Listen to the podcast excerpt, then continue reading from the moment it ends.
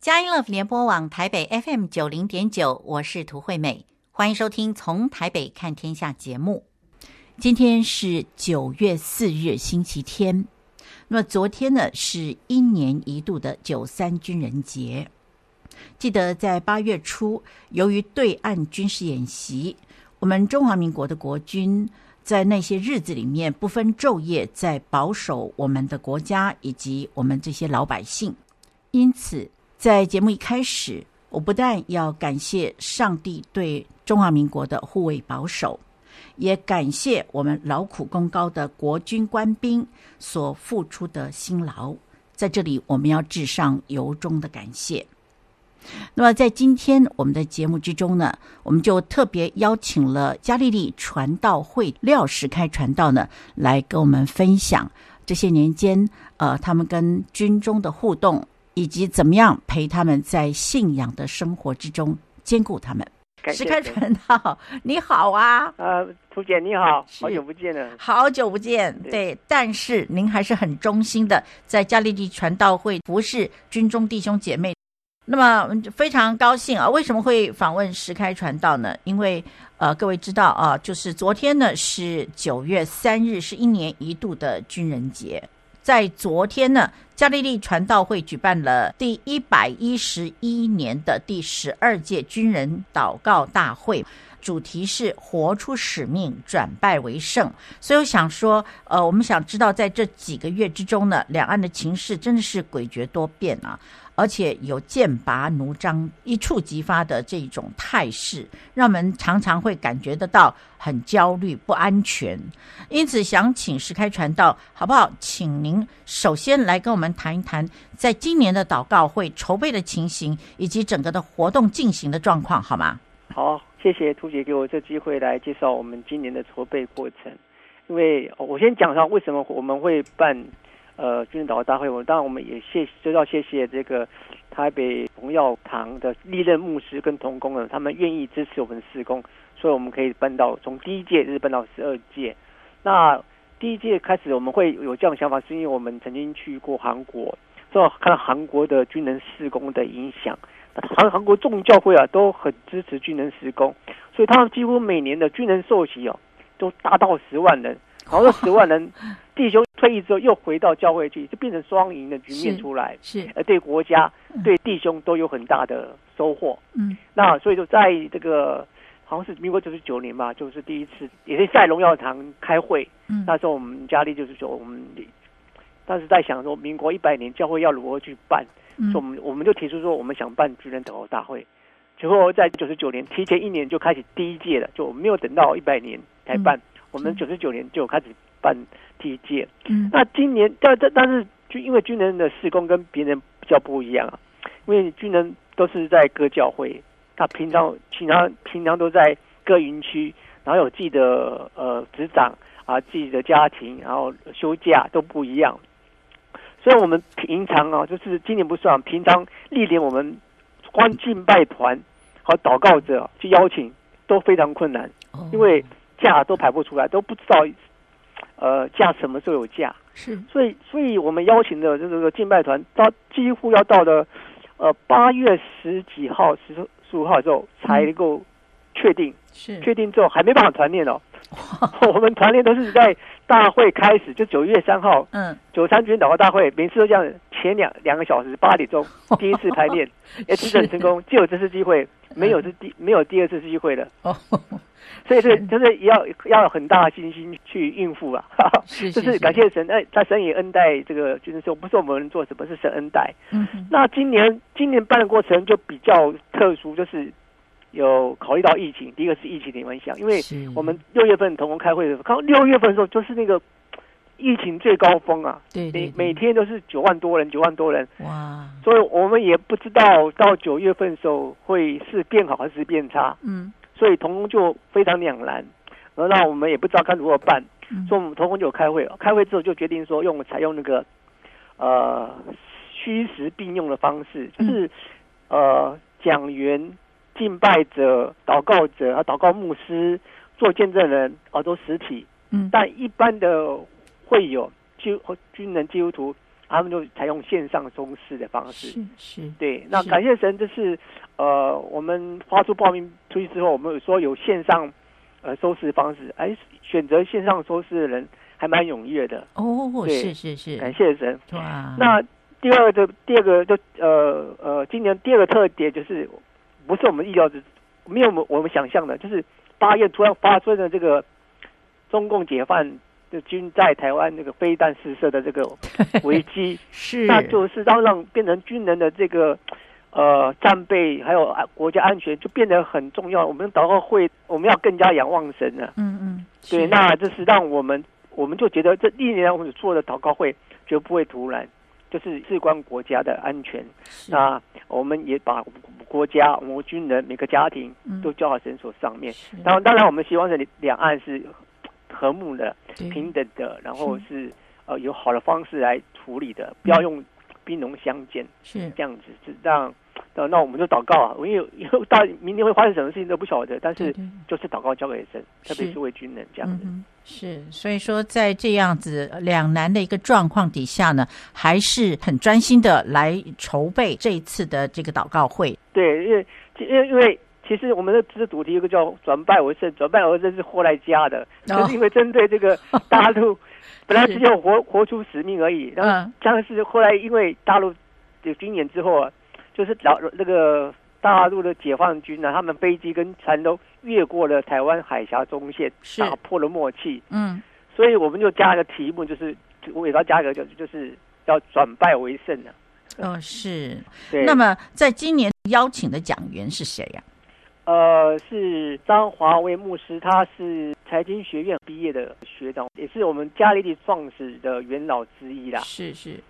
然后他退伍之后就现身，然后去读神学院。然哦，后也牧会，然后牧会牧会一阵子后到他们教会的那个退休年龄，他就先退下来，嗯，那也也那每天就跟我们同工一起呃祷告，就是固定线上祷告，是为军人守望祷告，嗯哼然后也有一些呃灵修的分享这样子。是。所以说，今年就是请呃张华为牧师来分享，是吗？对对哇，太好了！那么我相信今年的祷告应该很火热吧？ 对，既然是在线上啊，每一个弟兄啊，他们的状况是如何吗？因为有些人我们是原来预预定说不开放线上，其实我们报名还有不少人呢、哦他们宁愿要要实体，是说他们不怕疫情啊。 其实我们还我们我们还担心，就是他疫疫情人多的话，这个就感染风险就大，对他们就不怕。他们呃有有有些人还是第一次跟加利利互动的，就是他以前没有听到加利利，是他是在线上看到我们的这个报名表之后，嗯他自己填说他要参加实体的。嗯嗯嗯。不过呃，往年我记得哦、就是在每一次的聚会啊，到后面呢都会有个呼召哦、希望有这个觉知的弟兄姐妹呢，能够到台前去接受祝福祷告。不知道您记得吗？对那对，每年都这样子，每年但都今这样没 有，那今年今是 啊年没有是因为我们那个见证的王惠明弟上校，嗯他太会讲了。哦他曾经被记者访问过，哦是唐湘龙访问过他。哦是是是是嗯他他是举光日周会，他演讲的时候，底下人是从来没有人会敢会打瞌睡的。哦他讲到他那个他是那个很有说话的，讲到烈士的故事的时候， 嗯他就是让人家流泪的。他就是几乎是每年的军官毕业典礼都一定要请他去演讲的。是是是对，然后日本前首相安倍将当参议员的时候，还嗯到中烈祠，因为王惠明上校的这中烈祠弄了很有名声，他有去安倍晋三是，是还到中烈祠看，所以王惠明其实是我本来给他三小时，就发现他不够他讲。 哦是其实哦我记得，如果有机会，其实突姐也可以采访他，好的。我因为我今天邀请他的时候，他也是考虑很久，因为他很忙的人呐、所以哇嗯我们今天就因为没有实体，就是没有军人可以被呼召到前面来祷告。是，那一方面就是王慧莹本身她就很会讲，嗯她不看草稿的，哦， 是是是，一下子就可以讲四十分钟了。哇，是是是，对哇，太厉害了，是，所以说今年就呃，就是靠讲员啊非常有恩高的演讲，让对我们的弟兄姐妹呢，这心里面都扎心啊，的心里面有很深的感动。那么让这个感动呢，就是靠着圣灵呢，在对对，每一个人的生命里面继续的发芽，让它长大，是吗？对对对对，对王惠是明听说他退伍之后，部长还生气了。哦， 是哦，对啊，不因准为退伍是吧？呃，不是，就说他就佩佩，我应该理论上就是要长官合可嘛。但啊是惠民比较奇怪，惠民他是特例，他是已经到连线已已经该退伍好几年，长官一直延不让他退，哦，是所以这次呃惠民他就没有打签证，他就直接找那个责任承办人，因为他已经真的已经到了，嗯他就说你按规定给我办，嗯所以等他退伍之后，那个部长知道，哎，怎么谁合可他退伍，所以部长还蛮生气的。 是哈，优秀的人才哈，这对个对对大家都要倚重的啊。对，好，那么我们现在呢，在这个时候呢，我们来听一段音乐之后呢，继续来请教廖石开传道来接受我们的访问。好，好。 Bum, doo-doo, bum, dee-dum-dum FM 九零点九，分分秒秒守护城市心灵。FM 九零点九，Oh sharing blessing，嘉音广播电台，对吧？巴嘟巴嘟巴哒巴嘟嘟。佳音 Love 联播网台北 FM 九零点九，您现在所收听的节目是《从台北看天下》，我是涂惠美。今天我们邀请到节目中这位特别来宾呢，是呃一位军人啊、就是加利利传道会廖石开传道呢来接受我们的访问哈。那么我们刚才呢请教了石开传道呢有关于昨天，也就是九月三日啊，在台北所举行的第十二届军人祷告大会啊，那相当的精彩。虽然呢，弟兄姐妹呢可能都需要线上来进行，但是我们相信圣灵一定在每一个人心里面做工啊。那么接下来想请教石开传道，就是八月初的时候呢，为了因应中国在台海的这个军演威胁啊，刚才您就提过了嘛，哦，对这个解放军在那儿威胁我们，然后我们的国军呢是不分军种，全体都是卯足了全劲啊，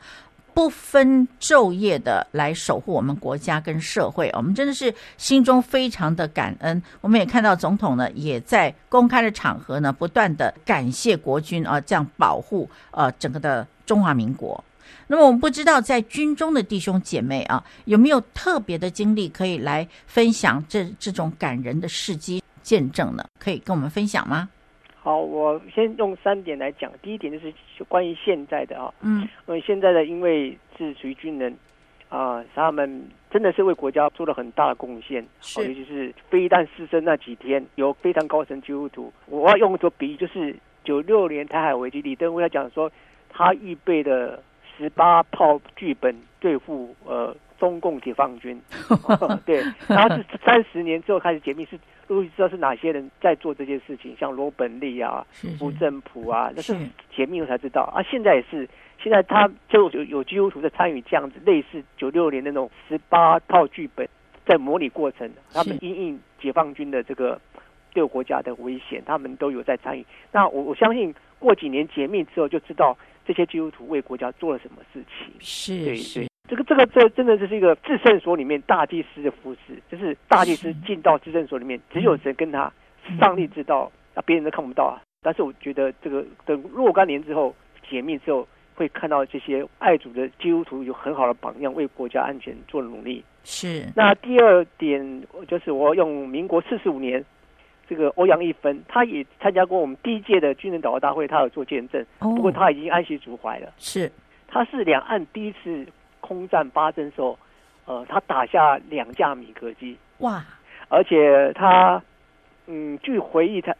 我这这上网这个上网都可以找到的，就是空战，然后欧欧阳一芬，然后想信仰，都可以找到这个这个网络上有关于他的见证啊。他在加利利这个见证会时，他说他起飞前他是有祷告的，是他祷告的时候就有看到呃这个空中交战的意象，他可能有神给一些启示性恩高吧，我不晓得。但嗯是他他在我们那个第一届九三祷告大会的时候，他是有这样讲说，他祷告前出发前他就有祷告，啊嗯，神有看到一些画面，啊嗯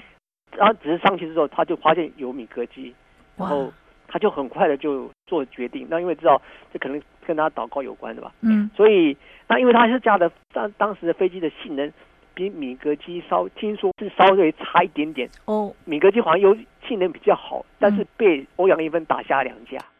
所以政府就给他了颁了一个青天白日勋章，他是哇是是一个很好很有见证基督徒。嗯接下来就我要讲到民国四十九年，民国四十九年是八二三炮战，是有一个海军宋炯，他后来升将军，叫宋炯将军。是他当时叫在美宋舰的舰长，是个负责这个运补的、运输的。嗯应该我在想，负责运输的大概当时应该是在中校、中上校左右吧。是然后因为他当时那个炮战，两岸都不断的发射炮弹啊，嗯然后中共解放军朝着他他的船舰的那个方向打了三千多发子弹，哇弹如雨下。是然后他，然后他担任运补，三进三出掉楼湾，结果哇奇迹是毫发无伤。是对，但是弹壳听说加起来加了碎片里面，蛮蛮重的，哇，那个碎片，但是没有人受伤，毫发无伤。是，然后宋炯将军他是第三届，他要他也是有录影来做见证。嗯他说他船到了金门要进掉楼湾之前，他也是做祷告，嗯是然后船要开进去，然后对方的炮弹一直打过来的时候，他心中一直唱诗歌，那诗歌叫英文的，好像是英文诗歌，那个名字我忘记了。嗯他就一路唱，唱着他们船进船出就三进三出都没很平安的、很奇迹的，就是是神保守他们。嗯哼对对，这这这就是呃，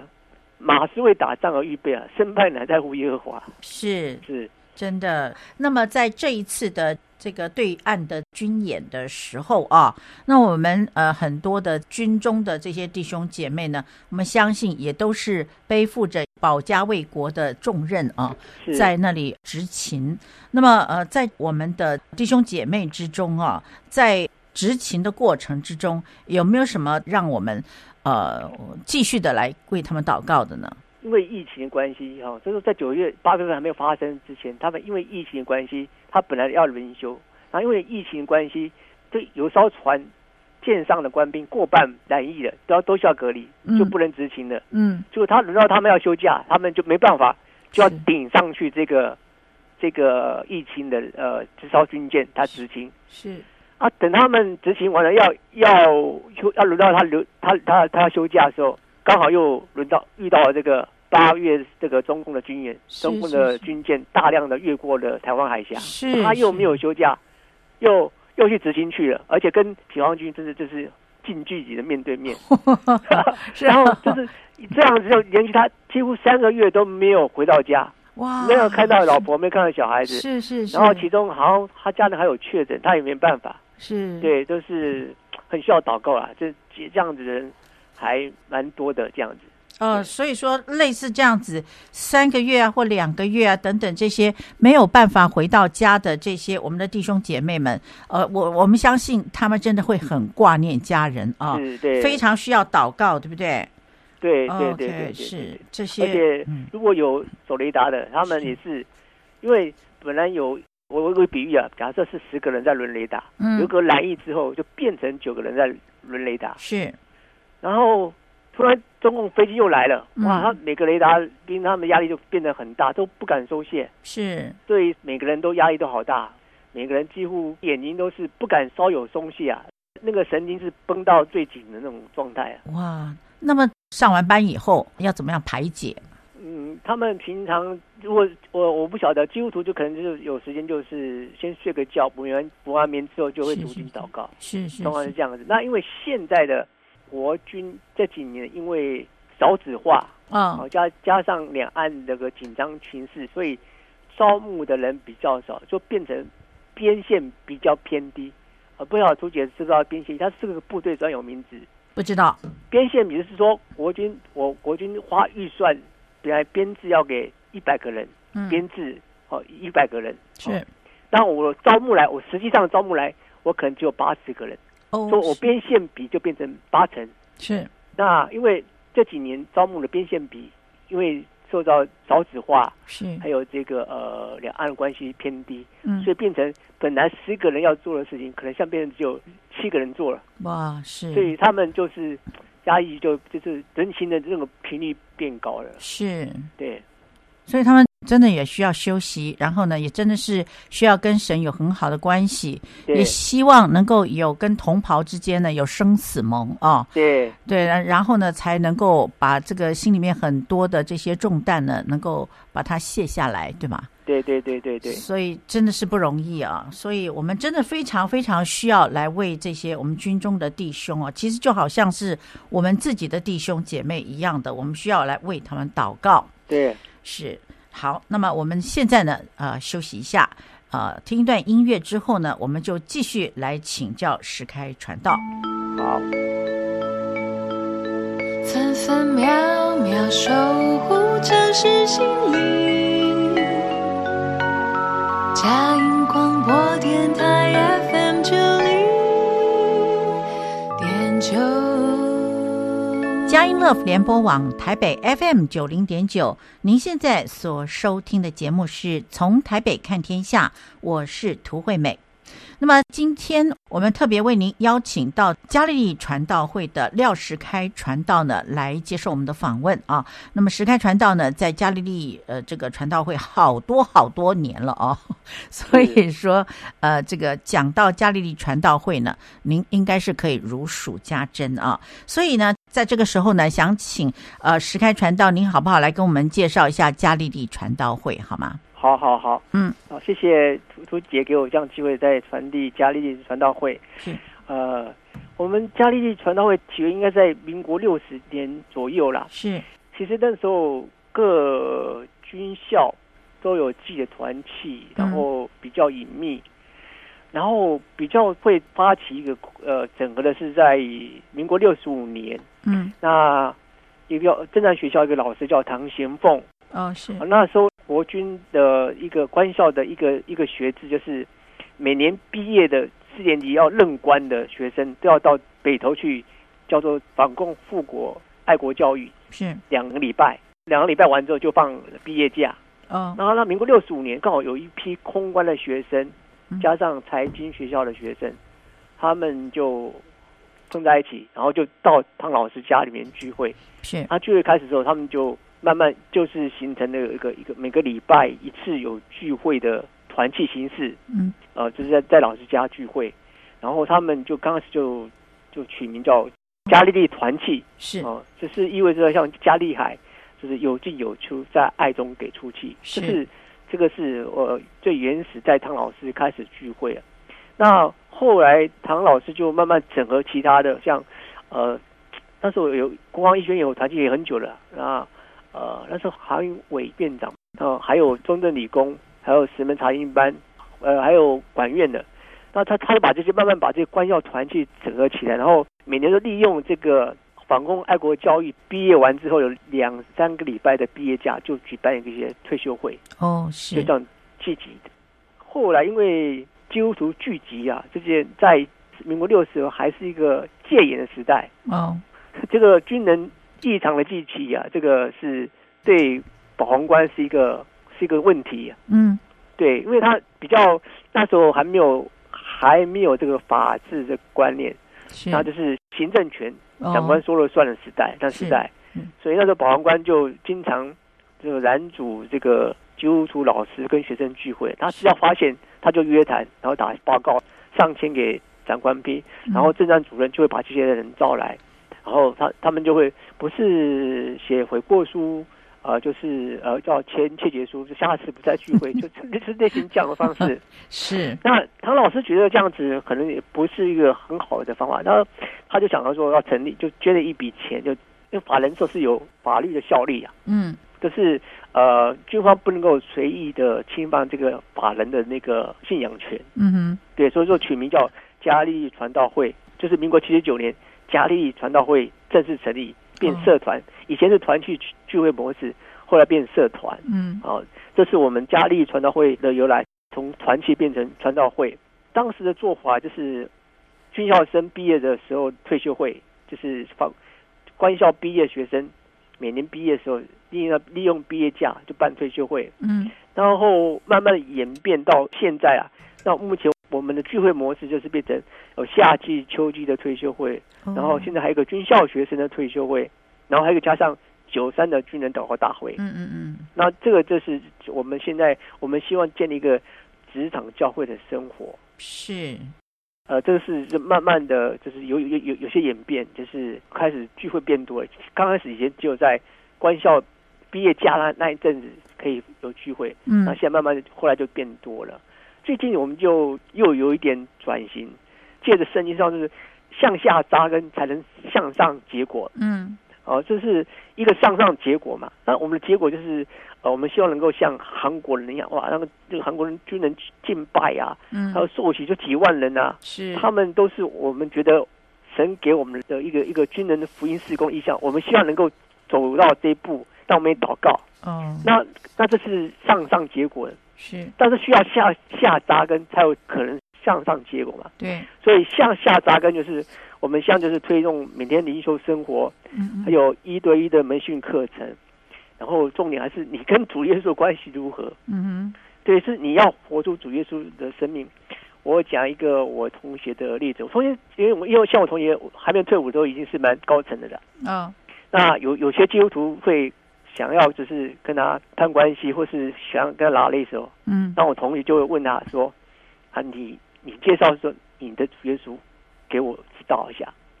如果那个人只讲了三分钟而已，我同学就会接着问他说：“然后呢？”就说如果真的你很爱耶稣，耶稣也很爱你，在森林很重要，你的关系怎么会只用三分钟来介绍你跟他的关系 是，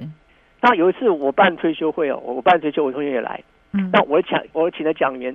是一个千人教会的其中一个牧师，因为千人教会牧师蛮多的、啊，嗯其中一个牧师来也是是军人退伍的嗯来讲到，嗯让我同学坐在底下听，听完了我同学就跑来跟我讲，他说这篇道如果把神学东西拿出去之后啊，嗯，它就是就是一篇的心理的励志的讲道而已啊，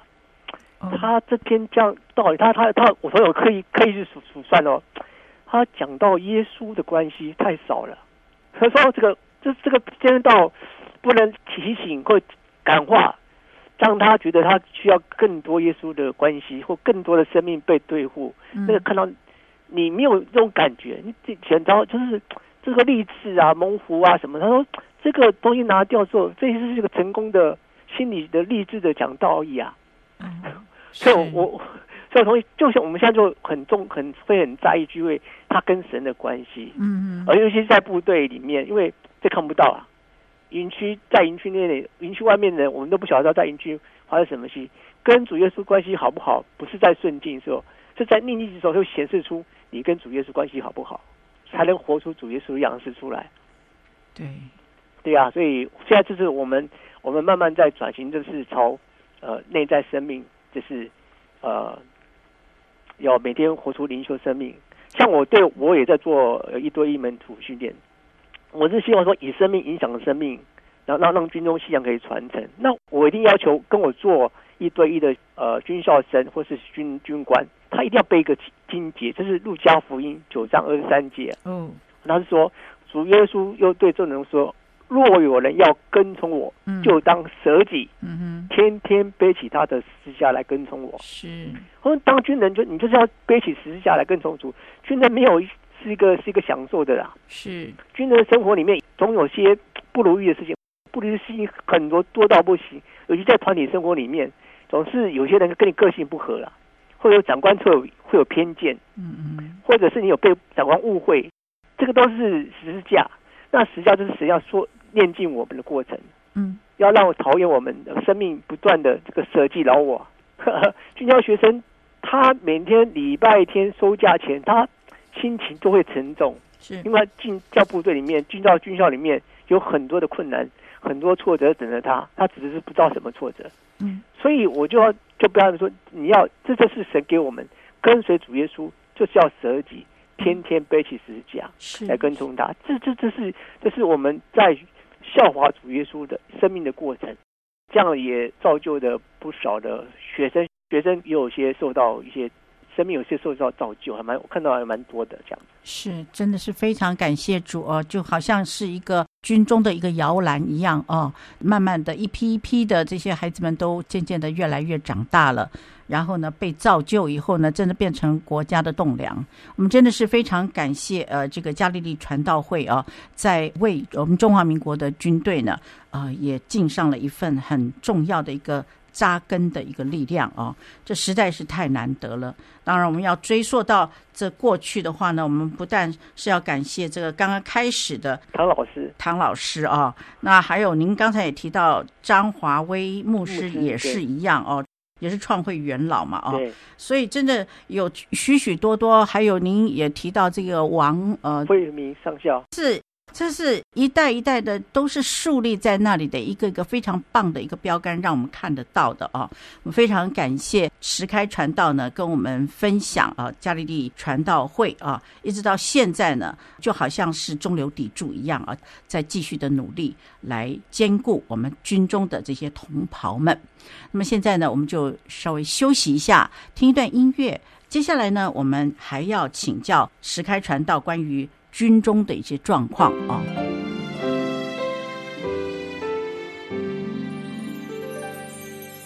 分分秒秒守护城市心灵。嘉音广播电台 FM 九零点九。佳音 Love 联播网台北 FM 九零点九，您现在所收听的节目是从台北看天下，我是涂惠美。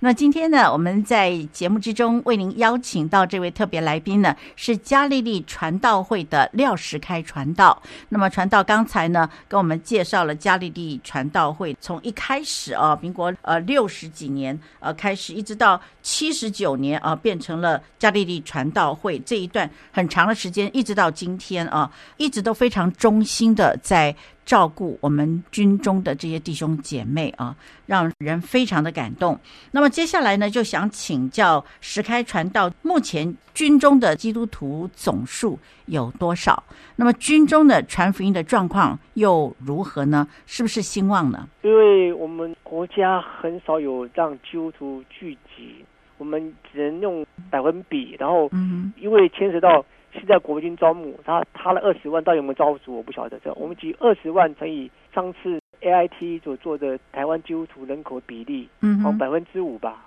哦，是是然，后是百分之五，那你的二十万乘以百分之五，好像也有一两万吧。但是但是有误差值的，也是有误差值，因为这是预估，我们也其实也不晓得，嗯哼啊、真的真的不晓得。那但是我们平常跟我们有互动的，只有简讯啊，然后或者说说到我们关怀的，嗯大概是四五百每个月啦。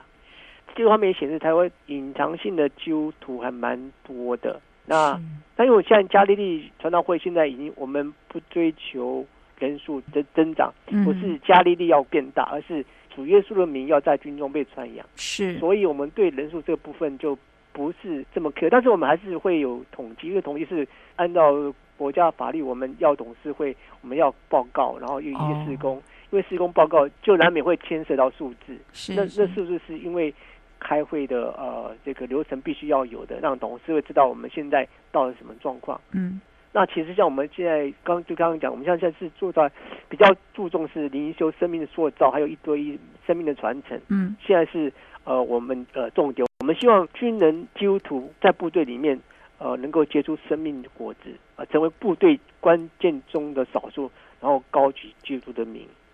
所以那谈到军中是我兴旺，就那就要看呃呃兴旺的定义如何啦。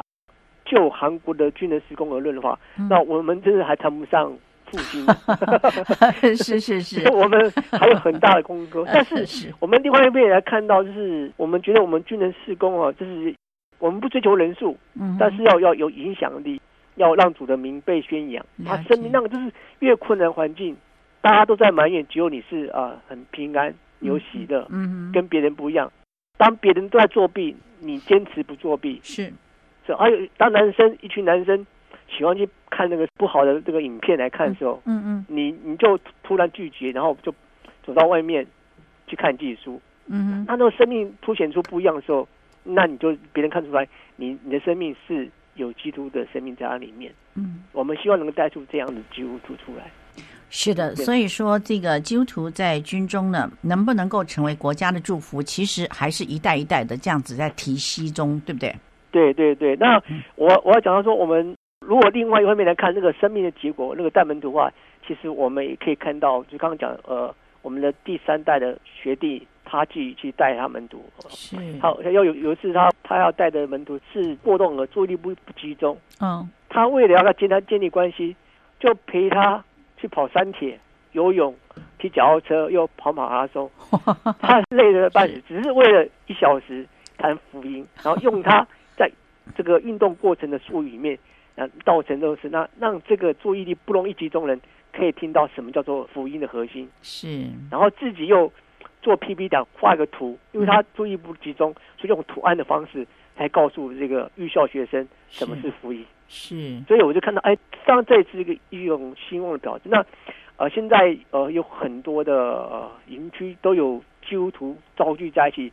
呃也有呃他们的所谓的职场教会啊，职场教会就是就是两三人的两三人人奉主的名聚集，主耶稣就在我们里面嘛。是是这个教会定义就是被一群被主呼召的人嘛。是很多现在蛮多的。那还有一个基德健士官长，他主动打报告，他这人也是也是蛮有胆识的。打报告跟长官讲说，他要成立祷告社。长官他竟然批可了，还意外批可，真的是太难得了。就是人数上看起来我们看不到，但是在另外一面看到忠心爱主、为主摆上的这些基督徒军呢，还蛮多的。这样是，真的是非常感谢主。那么想请问一下石开传道，那我们可以怎么样子来为军中的弟兄姐妹来祷告呢？刚才你有提到一个说非常需要祷告的哦，呃，就是官校学生的招生需要祷告。那另外还有就是三个月没有休息哦，非非常需要祷告。那么此外呢？此外就是嗯，疫情吧，因为军人是团体生活，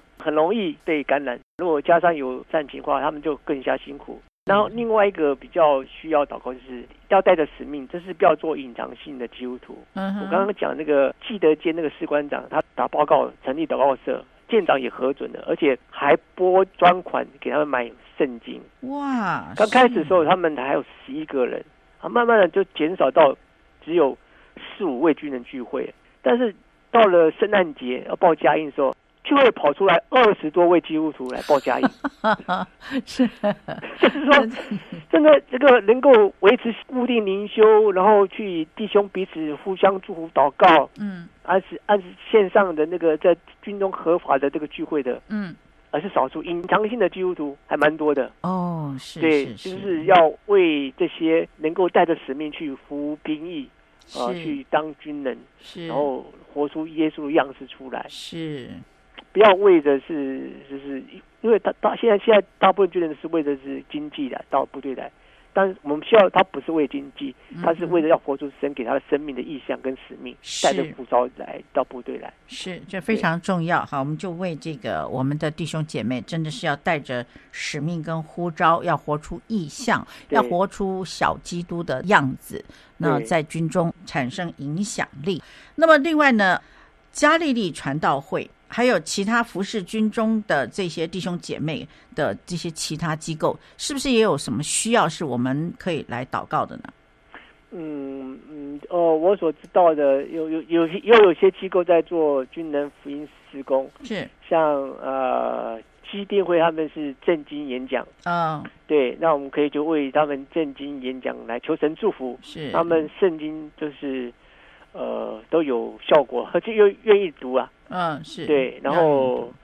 啊，还有个荣光团契吧，荣光哦团是是契是它比较注重在这个退伍部分。那我们也求神祝福这个团契，是呃，他们比较注重退伍还有国际，因为我会跟看到韩国就是中观团体带我们去韩国，韩国有一次办了十年一次的全球军人大聚集啊，哇是是，然后我才第一次看到那个垂直石祷告山，我其实没有去看过 聚集，啊，但看到是哇，啊，韩国人军人聚集敬拜的样子，真的是颠覆翻转我对军人的聚会样子。因为以前我们就是在六几年七几年。那时候刚刚讲的就是戒严时代，啊和保官会查，我们都好像那个初代教会都躲躲藏藏的，不敢能让人知道我们是基督徒，我们要聚会。那我一看到哇，这个韩国不一样，对啊，那个不一样，那个把我震撼到 了。是对非常火热啊，这手舞足蹈的，真的非常火热。对啊，对啊，对啊，就是